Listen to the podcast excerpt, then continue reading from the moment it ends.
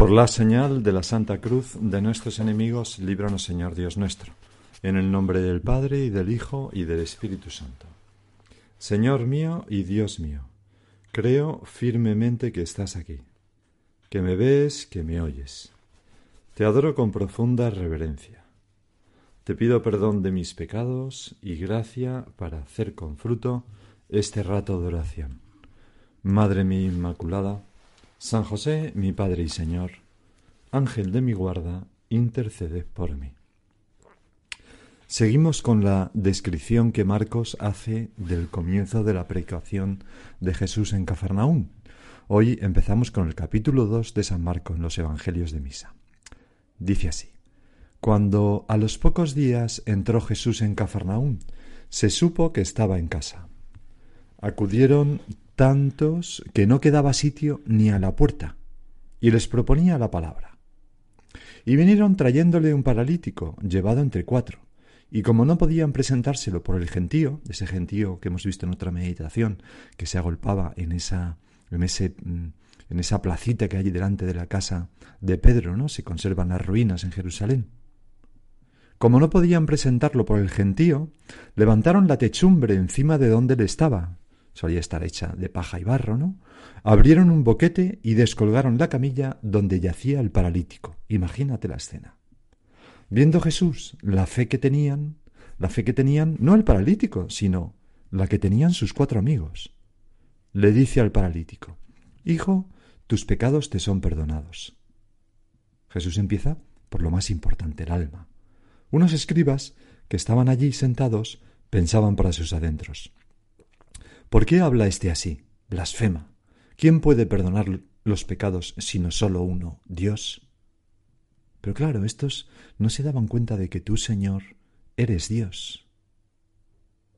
No tenían esta fe. Jesús se dio cuenta enseguida de lo que pensaban y les dijo, ¿por qué pensáis eso? ¿Qué es más fácil?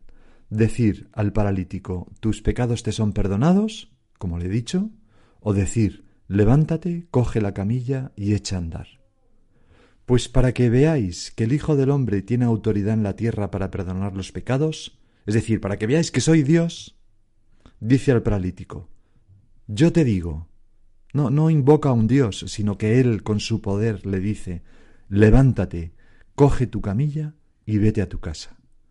Se levantó, cogió inmediatamente la camilla y salió a la vista de todos se quedaron atónitos. No es para menos. Eh, por cierto, que esta palabra cuando la leen las niñas en misa, las niñas pequeñas siempre dicen atónitos, no sé por qué les cuesta un poco.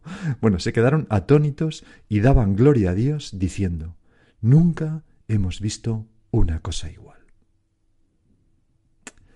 Todos los cristianos tenemos alma sacerdotal por el bautismo. Somos hechos intermediarios entre Dios y los hombres. En el bautismo se nos impone como un sello, se llama el carácter, que nos hace participar estrechamente de la misión de Cristo, que es redimir a los hombres y hacerlos felices aquí y luego en el cielo. Nosotros somos corredentores contigo, Señor.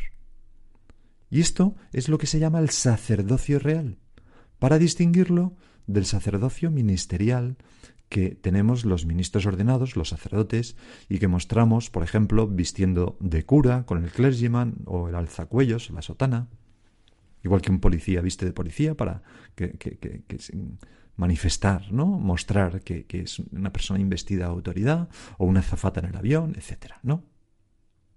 Por cierto, que, a veces te pasan cosas graciosas, ¿no? Me acuerdo una vez que abría la puerta del garaje para sacar el coche, yo llevaba puesta una sotana porque me iba a meter dentro del coche, iba a otro sitio, y era justo la madrugada de un día de carnavales. Y entonces me, eh, en ese momento pasaban dos chicos un poco perjudicados, la verdad, de 20, 25 años, disfrazados, ya no me acuerdo de qué, y uno de ellos con su mirada vidriosa me miró vestido de negro, con la sotana alto, y entonces me dijo, jo, tío, cómo mola, pareces Matrix, ¿no?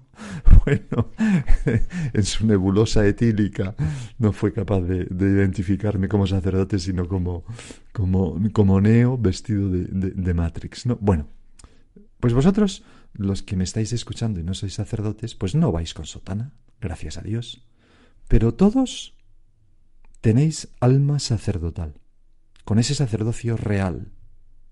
Y por eso San Pedro, cuando escribe su primera carta, dice a los cristianos, a todos los cristianos, no está escribiendo a los sacerdotes, vosotros sois linaje escogido, sacerdocio real, nación santa, pueblo adquirido en propiedad, para que pregonéis las maravillas de aquel que os llamó de las tinieblas a la admirable luz.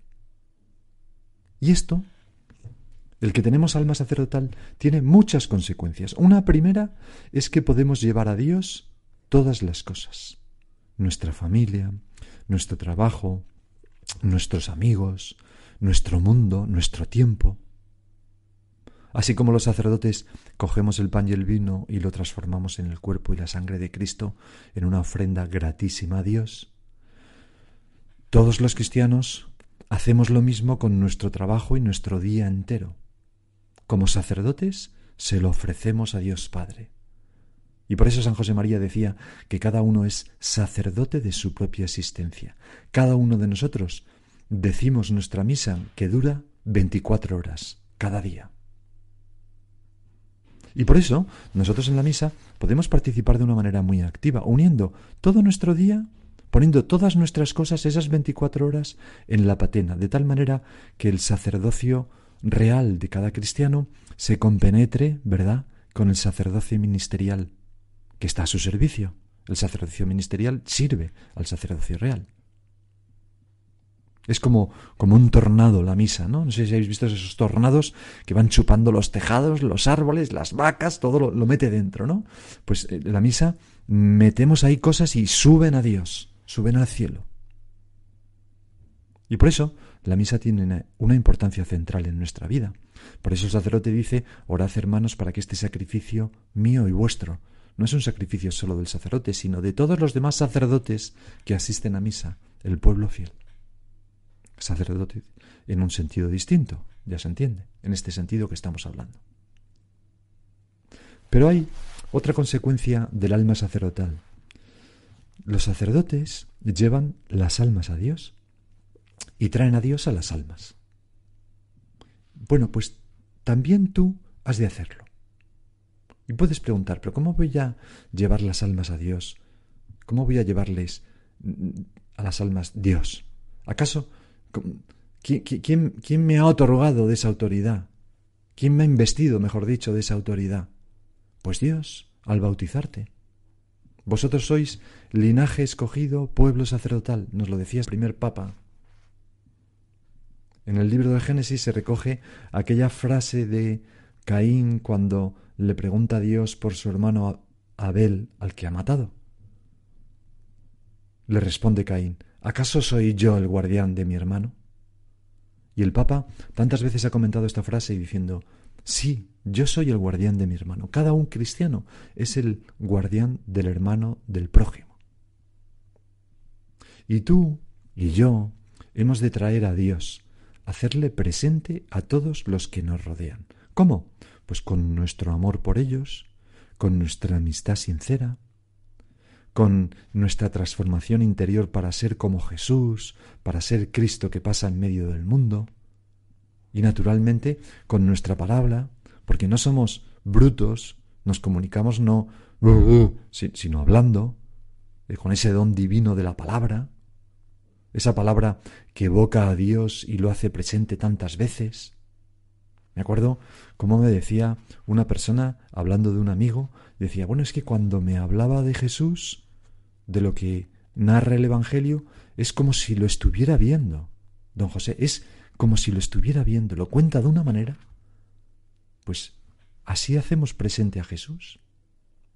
También con nuestra palabra. El Papa Francisco decía, escribía en la Christus Vivit, el valor del testimonio, o sea, el valor del ejemplo, que es muy valioso, sin duda, no significa que se deba callar la palabra. ¿Por qué no hablar de Jesús? ¿Por qué no contarles a los demás que Él nos da fuerzas para vivir, que es bueno conversar con Él, que nos hace bien meditar sus palabras? Pues es verdad, Señor, ¿cómo me voy a callar yo? Si yo supiera una tienda donde tienen un producto de grandísima calidad a un precio extremadamente barato, pues se lo diría a mis amigos. ¿Cómo no voy a hablar de ti a mis amigos. La amistad, si es auténtica, desemboca naturalmente en la confidencia personal, llena de delicadeza y de respeto por el, por, el otro, por su libertad. Se trata de compartir lo bueno, no de imponer un modo de vida, sino de compartir, oye, ¿me sirve tanto a mí esto? Oye, ¿me ayuda tanto la confesión? Lo que sea. ¿Me conmueve tanto el Señor en el Evangelio en esta escena, en aquella otra? Bueno, por tanto, traer a Dios a las almas, una manifestación del alma sacerdotal. Y, y luego, otra manifestación es que tú y yo hemos de llevar todas las personas que nos rodean a Dios. Es como un movimiento inverso. El primero es hace bajar el cielo a la tierra, traemos a Dios, y este es mm, ponemos, eh, eh, subimos la tierra hacia Dios. Eh, a las personas las enfrentamos a Dios, les ponemos delante de Jesús. Las personas de nuestra familia, los amigos, novios, novias, compañeras de trabajo, compañeros de trabajo, vecinos, como hicieron esos cuatro amigos del Evangelio que hemos leído, que consiguen que la fuerza de Dios, la gracia, llegue a su amigo paralítico. ¿Por qué? Pues porque lo ponen delante de Jesús, delante de Dios. Hemos leído que vinieron trayéndole un paralítico llevado entre cuatro y como no podían presentarlo por el gentío, levantaron la techumbre encima de donde estaba Abrieron un boquete y descolgaron la camilla donde yacía el paralítico. Lo ponen delante de ti, Señor, y tú, que te conmueves ante la fe de ellos, ante el cariño, les dices, Hijo, tus pecados te son perdonados. Curas su alma, que es lo difícil, y una vez hecho eso, curas su cuerpo. Pues nosotros hemos de llevar a aquellos que queremos a Jesús, ponerlos frente a tu mirada llena de cariño y compasión para que tú, Señor, los cures, porque nosotros no podemos y tú sí. El otro día me contaba un amigo que su mujer le está dando catequesis a la chica de servicio de su casa para ver si se bautiza y que el otro día pues le hablaron de la pasión y, él dijo, bueno, mira, vamos a ponerte y pusieron la película de la pasión de Mel Gibson con la chica de servicio y la vieron los tres. Bueno, pues mm, esto es mm, llevar a las personas frente a Jesús, porque ahí en esa película, ¿verdad? Eh, se narra la pasión del Señor de una manera estupenda. O llevar a las almas, a nuestros amigos, a nuestros familiares, eh, a un rato de adoración al Santísimo, o a una meditación, o a un retiro, o llevarles a misa, o ponerles delante de un sacerdote en la confesión, habiéndoles explicado un poco, claro, para que no se sientan forzados, ¿no? Y para hacer todas estas cosas a las que nuestra alma sacerdotal nos mueve, porque nosotros somos linaje escogido, pueblo sacerdotal, todos los cristianos, pues para hacer esto, Señor, es preciso insistir. Insistir que no significa ser pesados, sino animar, rezar, superar las dificultades, los obstáculos inesperados, como estos cuatro amigos que al encontrarse el gentío en la puerta de la casa no se desmoralizaron y dijeron vaya, pues no, otra vez era, vámonos. No se dejaron vencer por esa dificultad, sino que suben al tejado y hacen una cosa increíble, rompen la casa y descuelgan a su amigo ante Jesús. Me acuerdo una vez una persona que, que, que, que me dijo, después de confesarse, estoy muy contento de haberme confesado. Lo decía entre lágrimas. Llevaba mucho tiempo. Y entonces, pues, eh, me, explicó que, que, su amigo, que le había traído ahí a confesarse, pues le había llevado once veces antes de esa. Y en las once veces anteriores no había sido capaz de pasar. Y que la primera vez llegó hasta la puerta y se dio la vuelta. Bueno, pues menos mal que tuvo un amigo así, de tenaz, que supo insistir, que supo superar las dificultades. Yo, Señor, reconozco que sí. Un amigo mío, después de once veces, pues vamos, yo a las tres veces ya no lo vuelvo a llevar. Pues, pero sin embargo, este hombre le quería mucho, ¿no? Otras veces el obstáculo puede ser la multitud, ¿no? El qué dirán, la vergüenza, los respetos humanos. Me da no sé qué decirle esto a esta persona, me da no sé qué ponerle frente a Jesús, me da no sé qué hablarle de Dios. Por respeto humano, por una falsa, un falso como diría yo, un falso respeto a la intimidad del otro, que no es verdadero respeto ni cariño, porque, porque es dejarle a oscuras y ciego.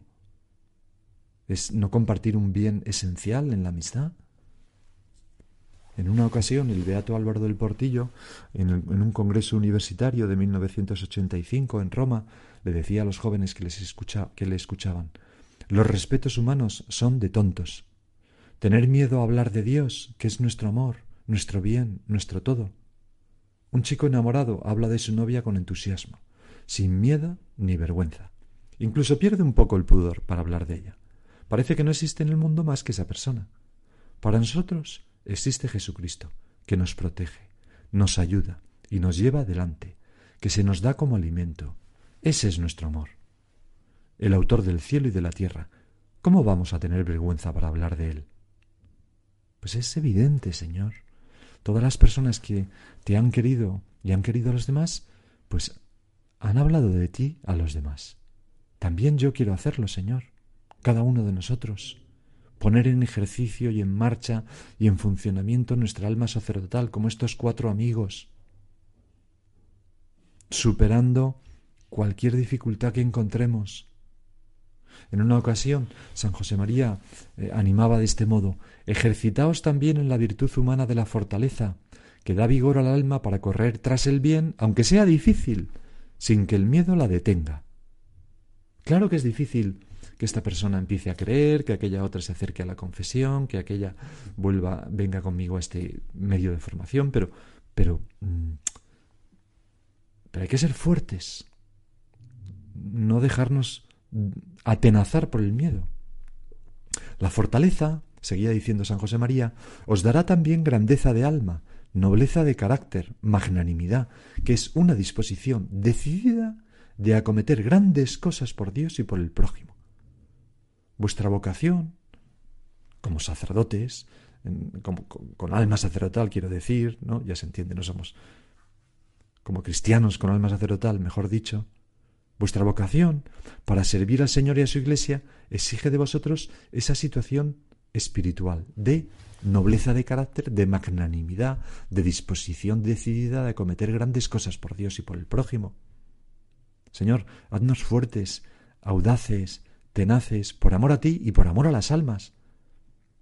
Aquello que una persona escribió también a San José María antes de irse a América, de emigrar, ¿no?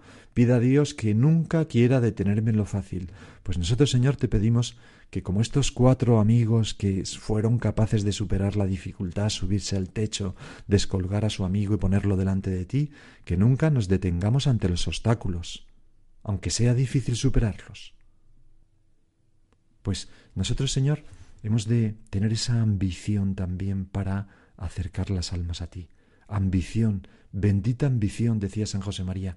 Cuántos obstáculos allanas, con sed de alturas, dificilillo es meterse en charcas que son lo contrario, simas. Señor, que yo me atreva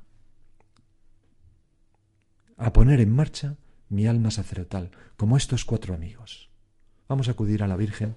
Me gusta pensar que cuando estos cuatro se encontraron la entrada cerrada con la muchedumbre, fue la Virgen la quien les hizo un gesto y les señaló la escalera que subía a la azotea. Pues vamos a acudir a ella para que nos ayude también a ser muy audaces eh, y poner en marcha nuestra alma sacerdotal.